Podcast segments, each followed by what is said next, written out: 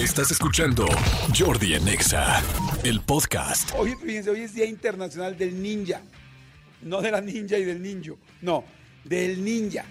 ¿Cuántos, a ver, por favor, cuánta gente que me está escuchando en este momento se acuerda de algún momento en su vida que quiso ser ninja? O sea, muchos quisimos ser ninjas en algún momento.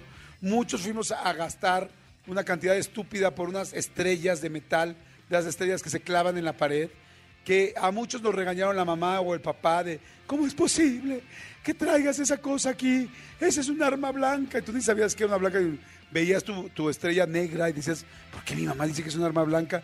No entendías, pero muchísima gente tuvimos el traje de ninja, todo negro, este, la estrella para aventarla contra la pared. Mucha gente hizo hoyos en su pared, este, de, ya fuera de cal o de tirol, o, o inclusive en el tapiz de la pared para usar su y tratar de clavar su estrella. Este, y como que, bueno, yo creo que sobre todo en los 90s y 2000s hubo como muchas películas de ninjas y este y este los sables atrás, los sables que te ponías atrás como para sacarlo, la verdad es como, ¿saben qué? Como que los zombies de ahora son los ninjas de antes. O sea, estaban de moda todos los ninjas, así como ahorita llevan de 10, 12 años todos los zombies. O sea, hay película de zombie, hay cereal de zombie, hay eh, comerciales de zombies, hay series de zombies, hay playeras de zombies, hay marcha zombie. Y en su momento también hubo series de ninja, playeras de ninja, artefactos de ninja, este, hasta tortugas ninja. O sea, ya está cabrón, ya cuando ves unas tortugas, tortugas que se llaman como el nombre de los artistas renacentistas y son ninjas, porque digo, pocas veces pensamos, o sea, díganme otro animal que no sea un caracol de río que sea más lento que una tortuga. O sea, están dentro de los más lentos, digo, las babosas, pero pues no caminan tan rápido porque son babosas. Pero en realidad, este, ya para que llegues al nivel de tortuga ninja, imagínense nada más de lo que estamos hablando, de lo famoso que fueron los ninjas. Pero bueno, ahí les va. Este, hoy se celebra el Día Internacional del Ninja, que es una celebración que aunque no te lo parezca, fíjense, cuenta con miles de seguidores en todo el mundo. Todos hemos visto alguna película, serie o un personaje vestido de negro con habilidades sobrehumanas, lanzando todo tipo de armas cortantes al enemigo. Pues bueno, esos son los niñas guerreros japoneses. Ay, ahorita me acordé de la... Mm, eh, no es ninja, ninja exactamente, pero muy parecido a... De el final de la película Kill Bill, de la número uno. Este, donde esta mujer, ¿cómo se llama la mujer de Kill Bill, Serpentario? Yuma Thurman este, termina siendo una batalla increíble en un restaurante. Este, ahí sobre la barra del restaurante, sobre la barra del bar y todo este rollo. Y sí es muy ninja porque brinca, avientan cosas. Ah, bueno, trae un sable. Kill Bill trae un sable. Este, es una película de Quentin Tarantino que si no han visto la tienen que ver. Es buenísima. Es sangrienta porque todo lo que hace Quentin Tarantino es tarantinesco, es sangriento. Y creo que alguna vez les conté que fui a Japón y que en Japón, en Tokio, este, está el restaurante donde fue esta, esta pelea. Y es un restaurante súper famoso con, con, este, con la verdad comida riquísima, un poco cariñoso, la verdad sí medio carito. Y fui a cenar y está muy padre porque en la entrada ahí donde está el, pues digamos que donde están las hostes que te, que te sientan, es un restaurante japonés, muy rico. Este, están como memorabilia y fotos de cómo filmaron la película y todo, y la verdad está padrísimo. No me acuerdo cómo, cómo se llama el restaurante, pero si alguien quiere verlo, google ahorita restaurante este, Kill Bill, pelea final, Tokio. Y va a decir todo. Y si tienen la oportunidad de ir, vayan, porque la verdad está padrísimo, está increíble. Y este. Y sí está muy rico, muy, muy, muy, muy, muy, muy rico. Y está lindo conocer esa locación. Miren, aquí está. Ah, exacto. Se llama Unique eh, Dining at Gonpachi.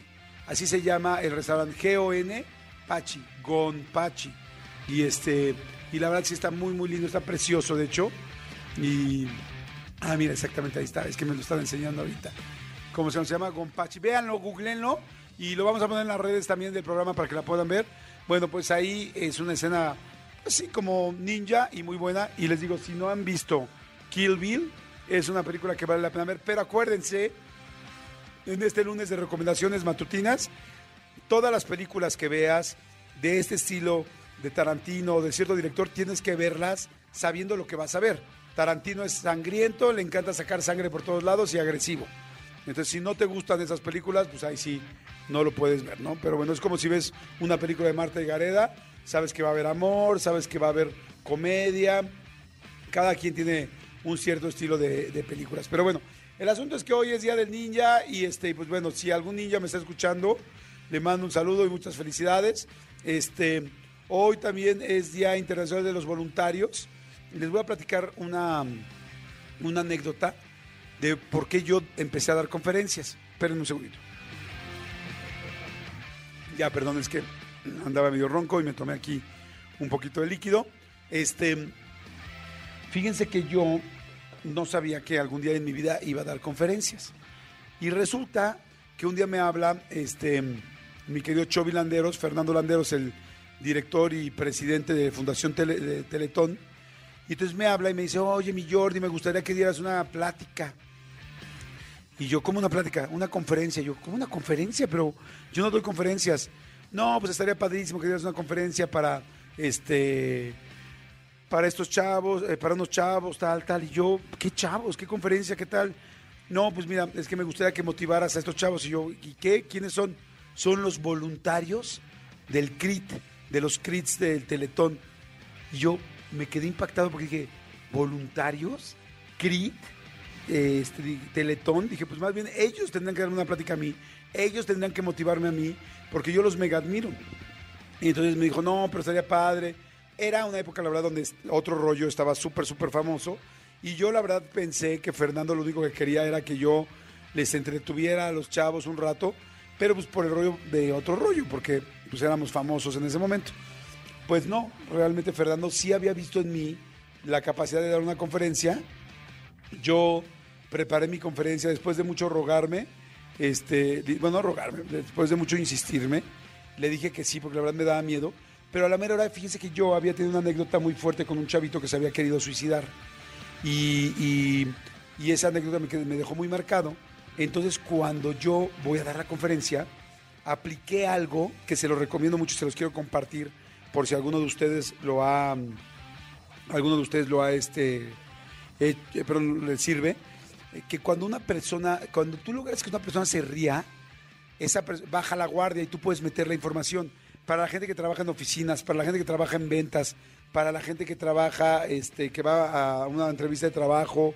Digo, no es que llegues a ser un bufón, porque no se trata de eso, pero si tú logras que una persona ría, esa persona baja la guardia y ahí puedes vender, platicar, acercarte. Inclusive, si se fijan cuando hay peleas entre dos personas, están discutiendo algo y alguien logra que el otro se ríe, como que ¡pum! inmediatamente baja la guardia.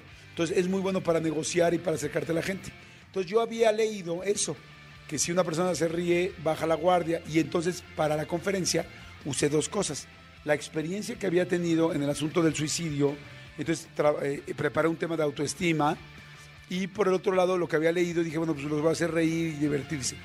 El asunto es que me subo a dar la conferencia y para acabar pronto, les digo, o sea, les costó mucho trabajo convencerme de subirme, pero les costó mucho más trabajo bajarme porque me encantó, conecté con la gente y fue muy lindo. Y a partir de eso empecé a dar pláticas y conferencias. Y ahorita, de eso ya pasaron 18 años que sigo dando conferencias ahora a empresas, en fin.